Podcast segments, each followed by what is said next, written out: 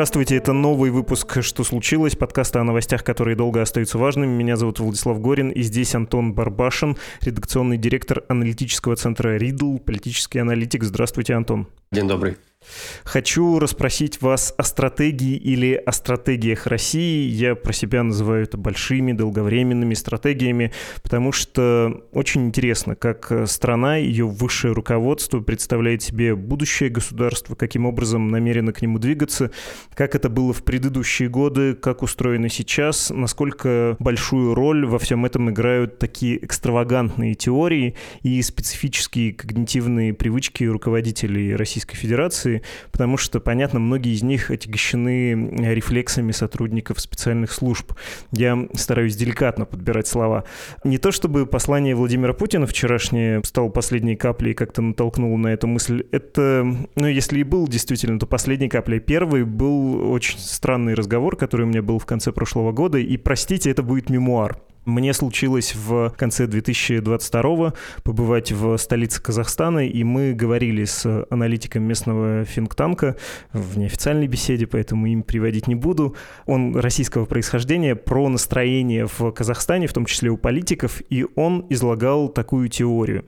Предлагаю не оценивать ее, во всяком случае, пока, но она просто показательная. И он говорил, что мы, конечно, тут обеспокоены вторжением в Украину, потому что, а что мешает Российской Федерации сделать это же самое с Казахстаном? Насколько нам известно, говорил он, лежит в папочке в Москве доклад про климатический шок и что в ближайшие десятилетия изменение климата на планете сделает сельское хозяйство в южных регионах Российской Федерации менее продуктивным или вовсе невозможным, сдвинет границу северней и северо-казахстанские области, как известно, известно, населенные во многом русскоговорящим русским населением, выглядят такой, ну, мишенью, что ли. И по версии этого человека, моего собеседника, та самая папочка была предметом даже какого-то обсуждения. И есть партия в Москве, которая несколько расстроена. Чего же полезли в Украину? Вон как все получилось. Надо было вторгаться в Казахстан. Армии никакой, привычки к тому, чтобы воевать до конца тоже нет, и при этом есть очевидный приз. Конец этого мемуара. Давайте я попробую еще доформулировать эту мысль, потому что она, собственно, толчком может быть для нашей беседы. Я, когда это слушал, я понял, что подобных заявлений, рассуждений, собственно, высказываний, в том числе от более-менее солидных людей, я слышал немало за последние годы, и явно у руководства Российской Федерации есть специфические представления представление о стратегии существования государства, его роли, о предстоящих вызовах, и что если эти концепции и не побуждают к действиям, они точно очень важны с точки зрения оправдания своих действий. Мы пошли туда-то, сделали вот то-то, и вот смотрите, мы так это себе объясняем, иначе было бы вот это. Ну, то есть не бесполезный в любом случае, как мне кажется, может быть разговор. Предлагаю про все это поговорить, но сперва, пока мы не погрязли в смелых заявлениях и конспирологических, возможно, даже даже теориях. Давайте обсудим бумаги. Вот настоящие документы, официальные стратегии, концепции развития и, может быть, доктрин безопасности. Что официально о своих перспективах, вызовах формулирует государство под названием Российской Федерации?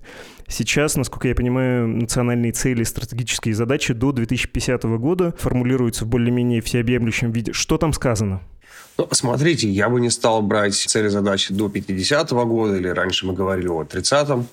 В этих больших очень документах, которые потом влияют на документы, которые разрабатывают уже отдельные профильные министерства, это тысячные документы, там 800 тысяч страниц, там огромное количество разных критериев, которые абсолютно никогда не выполняются. То есть это всегда какие-то очень красивые цифры, задачи, которые хотелось бы выполнить, но это рекомендации. Там указаны направления, там указаны какие-то общие цели, параметры – в огромном количестве предыдущих а, документов у нас а, постоянно заявляется о том, что человеческий капитал, его развитие – это одна из приоритетных задач. В последних документах очень много о климате и изменении климата, и о том, что Россия должна с этим делать, о поступательном развитии. Это такой прям терминологический аппарат, который в целом так или иначе принят у огромного количества стран там, глобального севера и того же Китая – ну, в каком-то смысле это мы за все хорошее против всего плохого, и вот там какие-то некоторые критерии для России, которые мы бы хотели соблюдать. Ну, опять же, я бы сказал, начиная с 19-20, соответственно, COVID, принципиальные изменения, которые он принес, невозможность соблюдать чисто нормативно те даже цифры, параметры, которые были до этого. Ситуация глобальным образом меняется, и даже без войны я полагаю, что некоторые стратегии и концепции нужно было бы в любом случае менять. Естественно, война вот в ее широкомасштабном смысле, как она произошла в 2022 году, принципиально меняет всю ситуацию. И, безусловно, текущие заявления, допустим, о приостановке ДСНВ тоже меняет э, в буквальном смысле некоторые практические шаги, которые до этого были указаны в документах. Если говорить о внешней политике, я думаю, можно было бы посмотреть на концепцию внешней политики 2016 года, которая в целом достаточно полно объясняет то, как на тот момент Россия видит себя, то, как видит глобальный мир, глобальные вызовы, и то, что для России в тот момент актуально, какими инструментами она будет э, свои задачи выполнять и каким образом будет взаимодействовать со своими партнерами во всем мире. Этот документ интересен и вообще любые открытые концепции, да, если мы говорим о том, что вот доступно всем, они интересны, потому что, с одной стороны, они объясняют ну, собственно, и своим всем институциям о том, что хочет президент, о том, что планирует делать МИД, как экономические ведомства должны в этом участвовать до определенной степени. Ну и, что самое главное, объясняет соседям, партнерам, по какой логике должны выстраиваться отношения России со своим окружением. То, что мы видели в 2016 году, сейчас уже совершенно не похоже на ту реальность, в которой мы оказались. Потому что, если вспомним 2016 год, Основным глобальным контекстом является развитие Азиатско-Тихоокеанского региона, смещение центра силы в сторону Тихоокеанского региона. Для России на тот момент важным является все еще развитие Евразийского экономического союза. В этой концепции говорится очень много о том, что с странами Европейского союза нужно развивать равноправные отношения. Еще вспоминают такие вещи, как э, виза-фри, безвизовый режим с европейскими странами, с НАТО, партнерские отношения – и в целом любые конфликты, любые споры должны решаться коллективно, через дипломатические усилия, через, а, безусловно, ООН и разные другие площадки. И, что немаловажно, Россия все еще думает в контексте интеграции, интеграции БРИКС, развития большой двадцатки. Сейчас все эти вещи, в первую очередь из-за войны, естественно, меняют свое значение. И я полагаю, что сейчас мы стоим на пороге вот некой предтечи написания какой-то новой внешнеполитической концепции президент отменяет указ 2012 года, который был написан на основании майских указов. Ну, то есть это то, что, если мы помним, по сути, предвыборное некое обещание о том, что мы будем делать во внешней политике, пишется некоторая юридическая записка, на основании которой потом рисуется вот эта красивая большая концепция.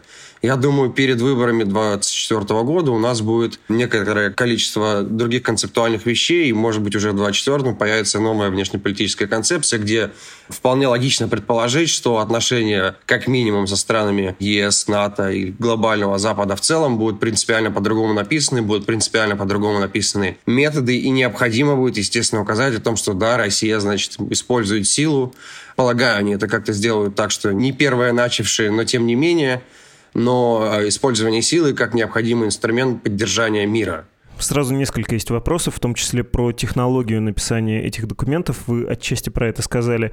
Я поделюсь тоже личным впечатлением. Я прочел какое-то количество бумаг, в первую очередь, поскольку я был региональным журналистом на региональном уровне, перспективных документов. Обычно это называется э, стратегия социально-экономического развития там, области или края. Если честно, национальные документы написаны очень похожим образом. Обычно это сообщение об успехах, причем успехах, э, сделанных постфактум, то есть гордимся тем, что уже есть, больше нечем. И описание того, как нас неминуемо ждут, э, и это такой очень специальный бюрократический жанр перспективного планирования, новые успехи, и от всего этого ощущение, когда ты читаешь, что написано это по принципу или шаг, или падишах. Ну, то есть, что это никто никогда не будет проверять, и новая концепция будет тоже написана от имеющегося, и чего бы не достигли, будет провозглашено, в общем-то, успехом. При этом настоящие цели в этих этих документах я не встречал ни разу, не помню, чтобы где-то было написано вот в общенациональных документах про то, что мы не позже такого-то года вернем в родную гавань Крым, да, а как ни крути, это колоссальное событие, оказавшее гигантское влияние на общество, на государство. Нигде не припомню, даже за последние 8 лет, обещание, что все-таки Российская Федерация должна выполнить долг перед угнетенным народом Донбасса, сколько же он может страдать. Про интеграцию Беларуси, которую мы сейчас видим методами политического, коррупционного и силового влияния на тамошнего автократа, тоже не припомню, чтобы было написано, хотя, может быть, я недостаточно внимательно изучал интеграционные документы и вообще документы, связанные с э, общим государством, да, союзным э, России и Беларуси. Ну, то есть, чтобы было написано где-то к такому-то году, задавим позицию, прессу и прочее, тоже вот чего-то не припомню. Эти бумаги, они вообще каким образом пишутся? И были ли хоть где-то когда-то официальные документы, которые отражают перспективные стремления государства и политического строя и делают его действия хоть сколько-то предсказуемыми?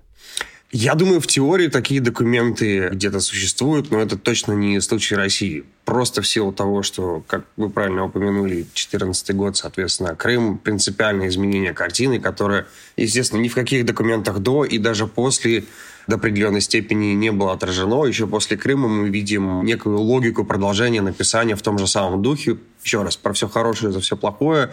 Цели благие, это развитие человеческого капитала, это сотрудничество, это максимальное использование инструментов дипломатии, это взгляд некоторый в будущее. С точки зрения того, есть ли где-то реальные цели или какие-то задачи, которые мы потом могли увидеть в реальности, они были бы отражены, такого в принципе нет. То есть в каком-то смысле мы можем говорить о существовании вот документов, которые есть в публичном доступе, да, концепции, стратегии, которые читают журналисты, читают потом политологи, аналитики не знаю, представители МИДа других стран, чтобы понять, как будет Россия развиваться, какими будет она инструментами пользоваться. Это одни документы. Есть некоторые другие документы, которые пишут разные ведомства, разные, ну, мозговые центры в контексте России сложно говорить, но они тоже в любом случае пишут. Но вот, скажем, ведомства, которые пишут для использования в Совете Безопасности, папочки, которые получают на стол Путина, и там какие-то могут обсуждаться глобальные процессы, ну, скажем, там, климатические изменения, которые будут побуждать Россию менять свою стратегию в отношении, будь то Центральной Азии, Западной, Восточной, любого другого региона. Нет, эти документы никогда не становятся публичными, эти цели и задачи никогда не озвучиваются. И еще большой вопрос, э, где-либо в принципе можем ли мы видеть прописанное прямым, понятным языком какую-то градацию целей, которые бы определяли то, что мы увидим в ближайшие 5-10 лет. Опять же, особенно в контексте последнего года. Количество событий, которые происходят на внешнем рубеже, оно настолько значительное, настолько непредсказуемое до определенной степени. Ну, возьмем даже просто ход военных действий. Год назад предполагалось то ли Киев за три дня, то ли война за три недели. И непосредственно ход военных действий бы принципиально определял то, как Россия бы дальше выстраивала свои отношения и с Западом, и определяла бы цель экономического развития для ситуации внутри то есть сейчас мы находимся в моменте абсолютной неопределенности, и нет никакого смысла писать что-то конкретное на бумаге. То есть из-за того, что есть выход ДСНВ, получается, нужно чисто юридически было отменять указ Путина 2012 года.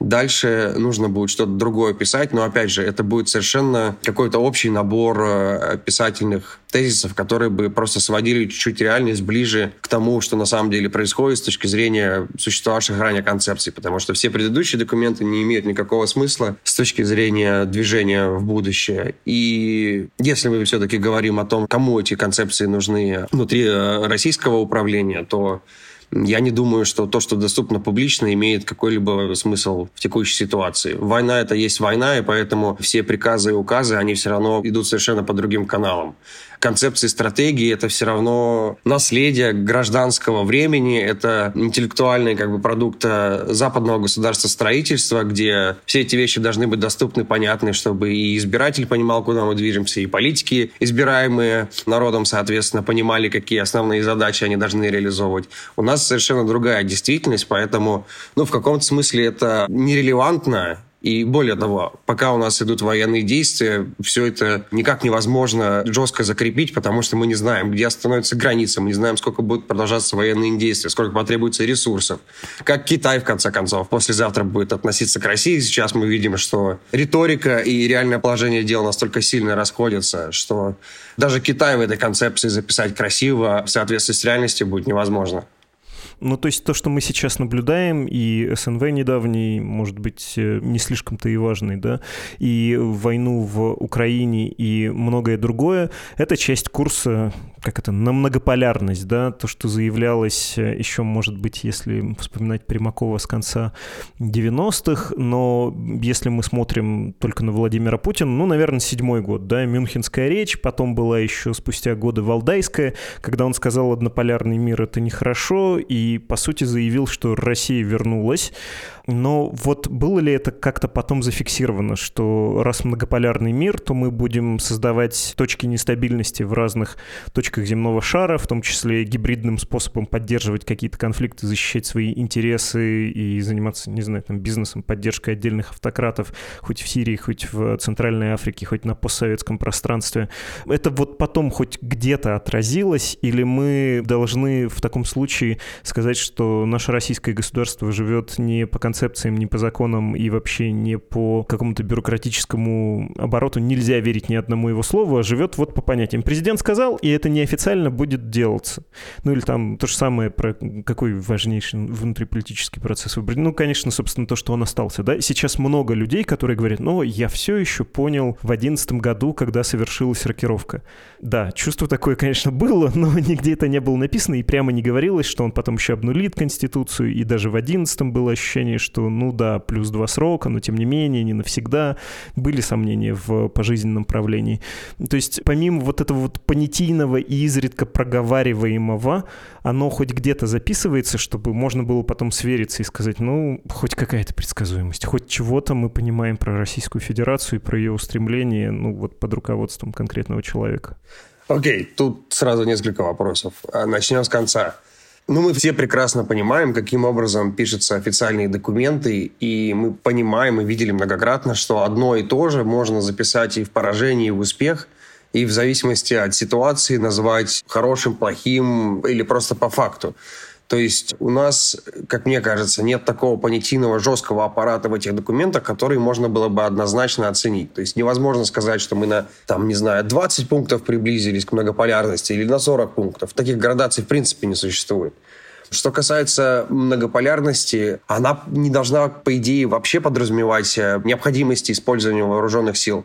Многополярность — это, по большому счету, просто идея о том, что мир не может управляться только из одного полюса Соединенных Штатов. Это был отдельный, совершенно уникальный момент после крушения Советского Союза. Из-за того, что экономически разные регионы мира набирают более значительный вес, их экономический вес должен трансформироваться в политическое влияние. Россия, Индия, Китай, Бразилия в разные моменты, да, Соединенные Штаты, ЕС, как полюсы силы – но концепция многополярности, кой на самом деле много совершенно разных вариаций видений. У нас даже в академической науке она толком до конца не прописана, и нет жесткого понятийного аппарата, что вообще это под себя подразумевает. И в зависимости от года, от выступлений, она может подразумевать то, что Россия должна, как сейчас, да, жестко отстаивать вроде как свои национальные интересы, как их определяет Путин, даже с использованием военных действий. А послезавтра можно многополярностью называть наоборот, что Россия должна везде примириться со всеми, договориться. Это лишь просто некое состояние мироустройства, где одна держава не может, э, или там две державы не могут полностью определять, как будет устроен порядок.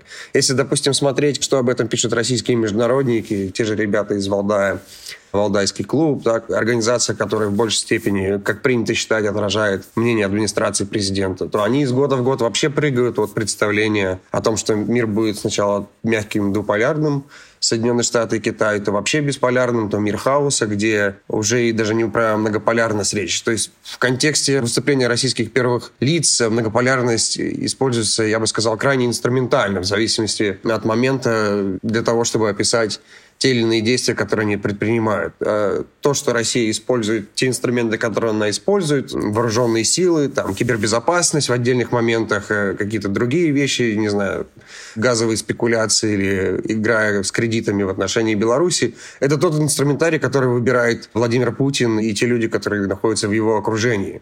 Никакая концепция не определяет, что именно эти инструменты должны определяться. Просто с другими инструментами у них не работает, и, как им кажется, это единственное, что они могут использовать, что будет удовлетворять их понимание российских национальных интересов. Опять же, в концепции нигде и никогда вы не найдете, что будет написано, что вот Если, значит, у нас дела идут плохо, надо использовать газ, перекрывать где-то трубы или повышать как-то цены. Или, скажем, если какая-нибудь условная Молдова или Грузия вас не устраивает, нужно поднимать там акцизы на вино. Если раньше, помните, эти постоянные истории или говорить, что белорусское молоко не соответствует каким-то стандартам России, поэтому мы не будем э, пускать его на российский рынок. То есть все эти инструменты, они нигде никогда никем не будут прописаны, и вы их нигде не найдете.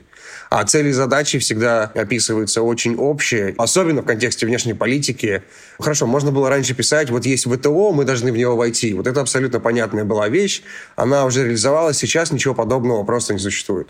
Хорошо, я предлагаю ваши академические компетентные ответы поколебать. Да, хочу перейти к интересному, хотя и совершенно несерьезному с точки зрения проверяемости и к тому, что находится в зоне наших предположений и почти что конспирологии. Про секретные папочки, про неофициальный курс, про вот такой неофициальный кодекс, что ли, Российской Федерации. Я подозреваю, что, ну, три, наверное, сюжета нас будут волновать в первую очередь. Это ресурсы защита распоряжениями, контроль мирового пространства при их помощи. И когда говорили про сырьевую сверхдержаву, это, в общем, мы потом и видели, да, попытки каким-то образом оказывать влияние на Европу, на мир и строительство газопроводов в Китае, тоже все это можно как-то туда вписать.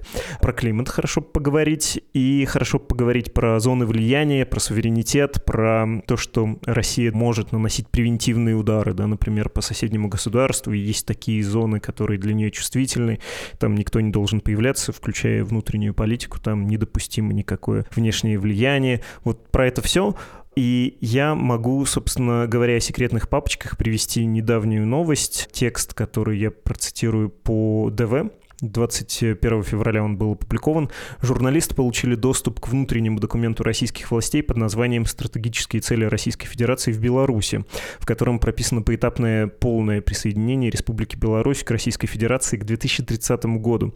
В расследовании участвовали издания Süddeutsche Zeitung, ВДР, НДР, Yahoo News, Delphi Эсти, Expressen и Independent, также проекты Esquire и Front Story, также Центр досье и белорусские расследовательский центр. 17-страничный документ, датируемый летом 2021 года, перечисляет политические, военные, экономические и социальные цели Кремля в Беларуси. Эти цели разделены на три категории. Краткосрочные до 2022 года, среднесрочные до 2025 года и дальнесрочные 2030 год. Стратегия предусматривает обеспечение преобладающего влияния Российской Федерации в области социальной политики, торговли, экономики, науки, образования и культуры. В общем, там можно дальше не цитировать, выглядит довольно довольно захватывающим и поражает э, сам образ, что есть где-то папочка на 17 страниц, как должно происходить присоединение союзного государства, такая углубленная интеграция, да. А что мы знаем про секретные документы? Какое их количество? Вот эти зловещие папочки, они реально существуют? И можно ли говорить про то, что это, в общем-то, нормально? Любому государству нормально иметь сценарий план на какой-то случай. Не очень нормально, наверное, планировать что-то типа аннексии да, соседнего государства, если ты его когда-то признал.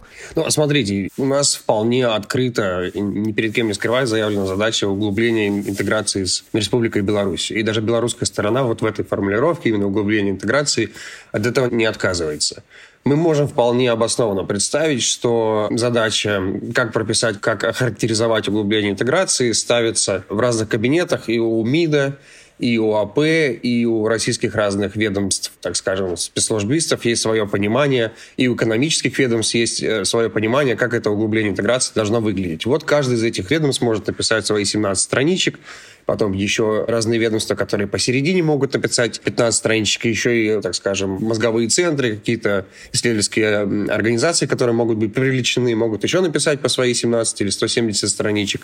И вот где-то на разных этапах они сшиваются в разные пропорции, и вот у вас какой-то получается документ. Кем он одобрен, кому он отдается, мы наверняка не знаем. Этих версий может ходить тоже совершенно безумное количество. Как он определяет текущую повестку, мне сложно сказать, потому что вот сегодня написанный документ будет очень сильно отличаться от того, который будет написан через два года. А тот документ, который был написан два года, уже сегодня не имеет никакого значения, потому что цели и задачи в целом меняются. В контексте Беларуси углубление интеграции совершенно понятно. Если в этом документе речь идет о том, что Россия бы хотела максимально оказывать влияние на внутреннюю жизнь Беларуси, Это и без секретных документов у нас а, вполне видно. Мы это видим, опять же, вполне открыто по переговорам Путина и Лукашенко, по каким-то профильным встречам и проблемам, которые тоже озвучиваются в отношении этих вещей. То, что каждое государство пишет сценарии на разные случаи, это абсолютно точно, и там могут быть совершенно безумные вещи. И если все это вылить в паблик у всех государств, окажется, что мы все думаем про друг друга не самые приятные вещи. Просто в случае с Россией это часто за последнее время оказывается действительно правдой. Но мы никогда не сможем с вами наверняка знать, какой именно секретный, да, там, квазисекретный документ оказался самым главным. Плюс из того, что мы знаем о том, как принимаются решения в России, самые важные решения принимаются совершенно маленькой группой людей в какой-то очень секретной обстановке, и как в случае, допустим, полномасштабного вторжения, об этом даже не знают люди, которые непосредственно должны завтра выезжать и применять эти решения. Поэтому сложно говорить о том, что вот где-то ходит на разных этажах какой-то документ, который определяет будущее. Потому что, опять же, зная российское государство, он через 30 секунд бы где-то оказался в паблике, и все мы с вами смогли это обсуждать. Поэтому документов очень много, а решения принимаются маленькой группой людей и могут на разных этапах вноситься коррективы. Ну и плюс, опять же, то, что там кто-то планирует в отношении Беларуси или Казахстана, это не значит, что это через 15 минут после начала реализации не придется сразу же менять, потому что и эти республики будут отвечать взаимно. И помимо этого еще есть весь глобальный контекст происходящего и 150 других акторов, которые обязательно вмешаются в эти процессы. Хорошо, давайте тогда не про папочки, а про теории, которые в головах, и это самое опасное, потому что непредсказуемые, и там могут быть всякие акцентуации и вообще, ну, неадекватность э, настоящему, да, неадекватность реальности.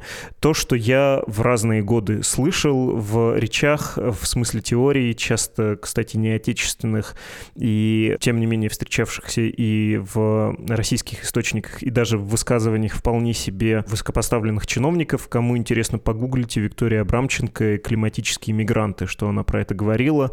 Она говорила, что вот из-за глобального потепления миллионы людей могут э, хлынуть в Россию, такое новое переселение народов. Звучит захватывающе, но как-то слишком хлестко, что ли. Про климат и про грядущие изменения из-за потепления можно было встретить и рассуждение о том, что это может быть выгодно Российской Федерации, поскольку откроет богатство при полярии, сделает их доступными ступней, там в том числе какой-нибудь северный морской путь сделает возможным, освободит его от льдов, например. Собственно, про богатство Арктики из этого же ряда рассуждений и почему нужно туда инвестировать, хотя сейчас это ну, крайне дорого, проблематично, и технологии, да, которых и до санкций у России не было. При этом надо в Арктике военным образом присутствовать, чтобы эти богатства оборонять, и еще продовольственные риски, конечно, могут появиться, но, с другой стороны, это и возможность для повышения контроля. И да, водные ресурсы. Водные ресурсы, про них немало говорится. Мне это представляется, ну, такой очень смелой теорией, хотя, кажется, она действительно оказывает внимание на умы, и в том числе еще в начале 2000-х можно было встретить признаки того, что во власти вот этот грядущий вызов расценивается и в военном смысле. Запад попробует вот эти наши богатства арктические, водные, какие угодно, поставить под контроль, поэтому мы должны наращивать армию.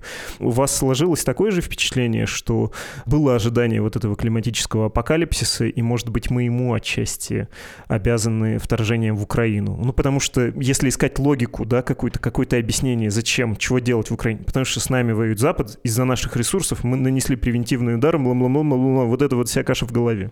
Ну, тут можно вообще, если наша задача попытаться как-то придумать какое-то вроде как рациональное объяснение, почему Россия воюет в Украине, можно вообще убрать и север и так далее, и остаться просто на тех ресурсах, которые у России есть. Это байка, которая использовалась многократно в 20 веке, что просто сами те ресурсы, которые уже есть вот в земле прям где-то рядом, этого уже достаточно, чтобы там противостоять Западу. Но, мне кажется, совершенно неправильная логика. Мы можем, в принципе, из любой точки, будь то климат, будь то какие-то еще глобальные изменения, будь то те концепции, которые российское руководство воспринимает как движущие на Западе, определять российские действия. То есть, понятно, Арктика, безусловно, вода, все эти ресурсы, они воспринимаются как стратегически важные, а то, что Россия считает, что страны Запада или кто-либо другой на них обязательно нападет, это уже не наука о глобальных э, климатических изменениях, это собственное представление о том, как ваши партнеры будут себя вести. В каком-то смысле, можно сказать, это ваше зеркальное отражение того, как вы бы себя повели в случае того, если вы бы оказались на их месте. Я думаю, Именно этот принцип часто отражает логику действий российских властей. Они представляют себя на месте Запада, опять же, оперируя теми схемами, которые у них в голове существуют по поводу крайне циничного отношения ко всему и вся, и представляя, что бы они делали на месте Запада, начинают к этому готовиться.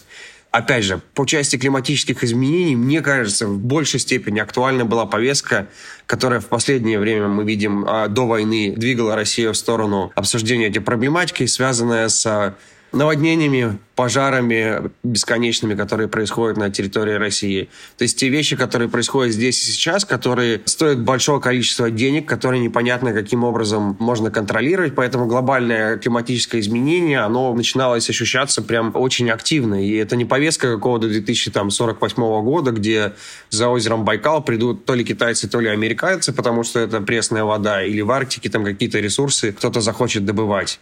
То есть понятно, что все эти годы Россия стратегически думала в контексте того, что есть некое количество ресурсов, которые всегда будут всем нужны. Но опять же, тоже отношение к нефти и газу менялось в представлении глобального управления столько раз, что мы сейчас видим что, казалось бы, российское влияние на Европу должно было быть настолько сильным, чтобы за зиму поменять принципиальное отношение к себе, а оказалось, что и даже без российского газа можно вполне было прожить, и все эти инструменты не являются настолько сильно действующими. Я бы, еще раз, не стал преувеличивать значение каких-то там секретных докладов и документов, которые вроде как определяют поведение российского руководства. Этих докладов может быть очень много, концепций еще больше, но решения все равно принимаются здесь и сейчас и зависят от многих сиюминутных факторов – мы хотим, чтобы были какие-то секретные доклады и документы, которые бы определяли что-то на долгосрочную перспективу, потому что якобы есть какой-то контроль, понимание за этими процессами. Кто-то понимает, что вообще происходит. На самом деле это, как мне видится, некая ситуация почти перманентного хаоса, в которой решения принимаются из сиюминутной повестки и ситуации, и уже последствия этих решений толкают за собой череду других процессов. Особенно в случае России, где если мы вспомним, не знаю, повестку 2013 года и повестку 2023 года, ситуация поменялась настолько сильным образом. Нет, мне это тоже кажется, что любые теории, которые есть в головах, даже самые странные, или любые бумаги, пусть самые смелые, они являются не столько доктриной, не столько принципом действия, сколько объяснением, оправданием, обоснованием, ну, каким-то таким подкреплением. Всегда приятно иметь в голове, что ты не просто не знаю, войну начал для укрепления личной власти, расширения собственного влияния, а вот, ну, потому что это историческая миссия, и ты просто на гребне этой гигантской волны и, может быть, даже ею управляешь, но в целом это все, конечно, не лишено смысла, да, ну, какого-то большого, помимо очень такого шкурного, не знаю, как-то некрасиво Владимир Путин выглядит в, в этих моих намеках, но, видимо, он заслуживает этого, если честно. Вот, хорошо, что мы с вами это проговорили. Я просто хотел вас спросить, э, какие вы видите еще странные теории, вот глядя на выступления, заявления и документы, моменты, которые есть в головах у российского высшего руководства. Мы с вами договорились, что они не оказывают влияния на принятие решений, они скорее оправдывают. Но этнографически, антропологически это кажется любопытно. Ну, а смотрите, очевидно, странная вещь, которую я до последнего времени не верил, что это может настолько определять действия. Это представление о том, что значит, русские, украинцы, белорусы один народ. Тут для этого не нужна никакая ни концепция, никакая ни стратегия. То есть это представление, очевидно, восходит к абсолютно царско-имперским временам до определенного времени как что-то, что может влиять на реальную политику. Это нигде не проговаривалось, пока сам же президент не начал об этом писать настолько мощные, откровенные значит, исторические документы. Вот ваша концепция внешней политики. Да? Президент написал. Мы, значит, единый народ, и, соответственно, наша задача защищать часть нашего народа, которая где-то там оказалась в результате чьих-то ошибок. И этот, получается, документ в его интерпретации, интерпретация Путина истории – до определенной степени объясняет, почему он говорит, что это наши исторические земли, мы их должны возвращать любой ценой. Нет здесь никакого видения будущего, нет никаких критериев э, эффективности, успешности, которые должны потом как-то влиять на благосостояние российских граждан, развитие человека или развитие каких-то индустрий или устойчивое развитие. Здесь просто есть понимание того, что это наше, потому что есть некая история, которая так определила. Мы отказываемся принимать украинцев как отдельный народ, как отдельную группу, как нацию, которая имеет да, свое государство. И здесь вы вольны интерпретировать, значит, где точно эта граница в его представлении проходит, но, судя по всему, она будет определяться там, докуда российские солдаты смогут дойти и эту территорию удержать. В этом смысле путинская историческая статья куда больше определяет то, почему так долго, так усердно и с такими побочными эффектами Россия готова справляться ради достижения целей и задачи, которые исходят из этой статьи о том, что вот, значит, свои должны вернуть и точка.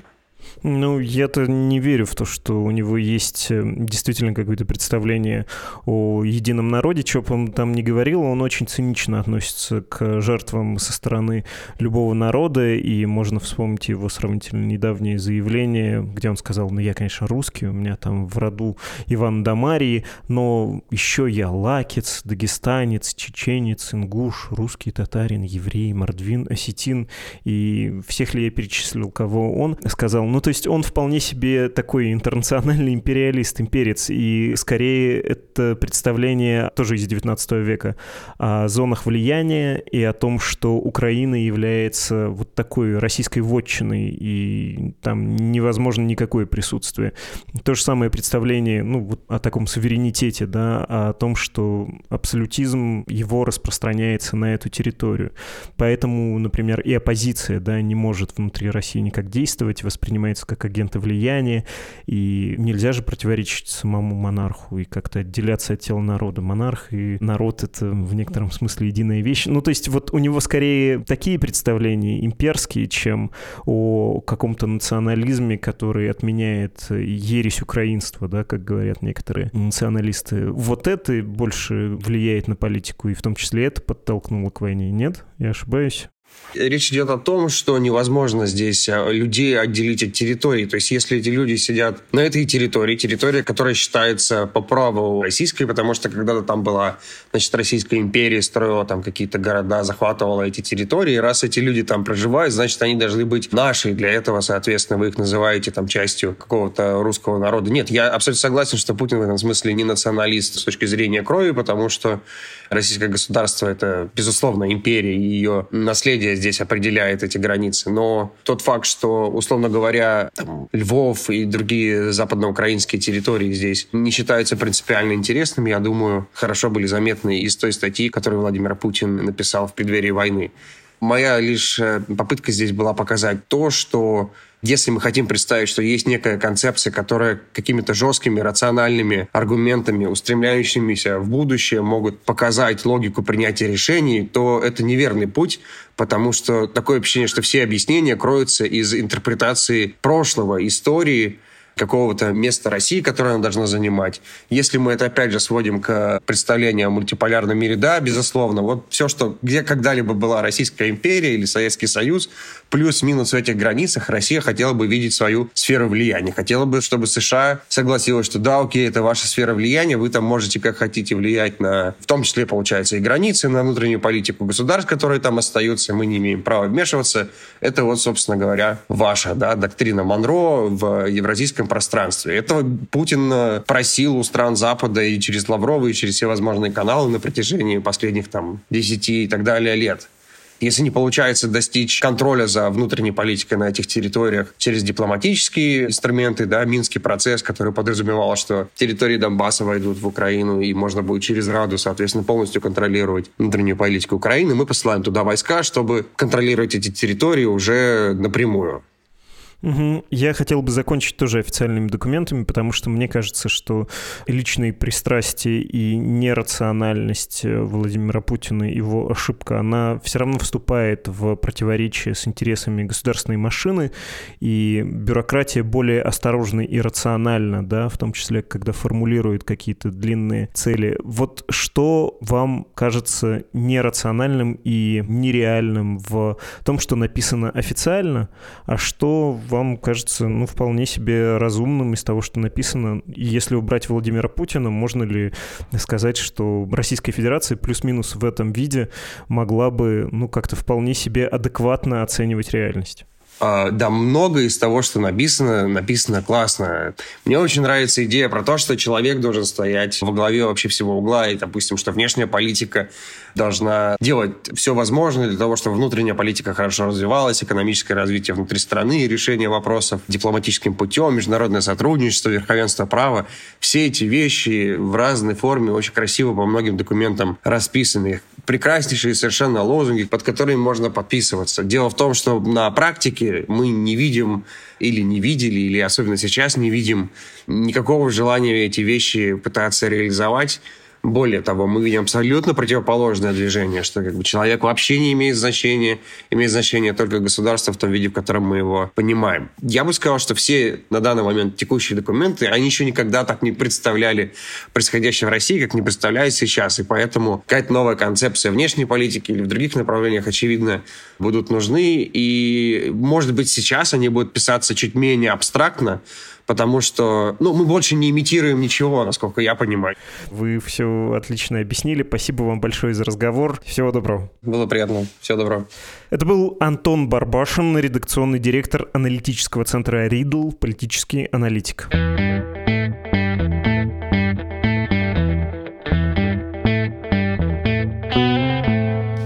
Теория теория, а практика. «Медуза» существует за счет своих слушателей, читателей и зрителей, поэтому если вы хотите поддержать наше издание, чтобы мы продолжили работу, заходите на страницы support.meduza.io или save.meduza.io. Там есть инструкции и формы оплаты на русском и английском языках.